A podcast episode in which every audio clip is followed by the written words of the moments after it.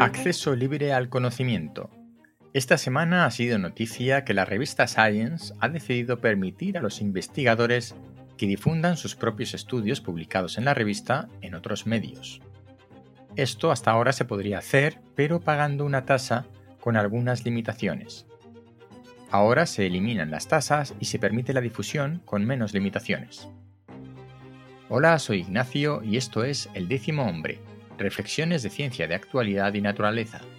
Porque cuando nueve personas están de acuerdo en algo, una décima debe llevar la tesis contraria.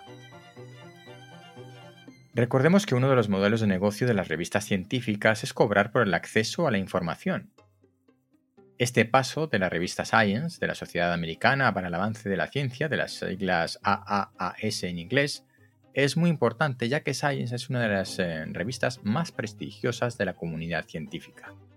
Junto con Nature son las dos revistas más emblemáticas que existen, sin desmerecer por supuesto la calidad de otras cabeceras. Este cambio viene inducido por el gobierno de Estados Unidos, ya que a partir del 2025 el gobierno ha decretado que todas las publicaciones científicas de trabajos en los que haya participación de fondos gubernamentales deben ser de acceso público. Science ha ido más allá y ha abierto un melón importante en la comunidad científica, o más bien entre las cabeceras que publican resultados de estudios científicos.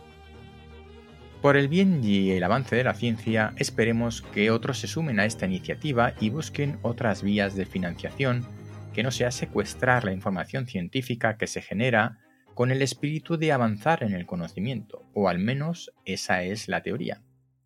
Las noticias o el boletín de noticias de Nature em, tiene un equipo editorial diferente de lo que es la revista mm, científica de publicación de papers científicos Nature.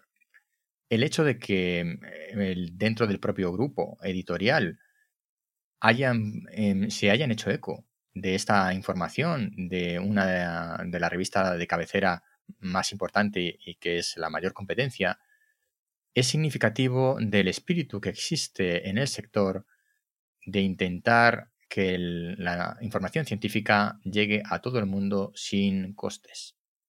Esperemos que esto evolucione y que todas las cabeceras se sumen a esta iniciativa. Como siempre, referencias en las notas del programa. Si no estás suscrito, suscríbete ya. Si estás en YouTube, dale a la campanita esto es El décimo hombre.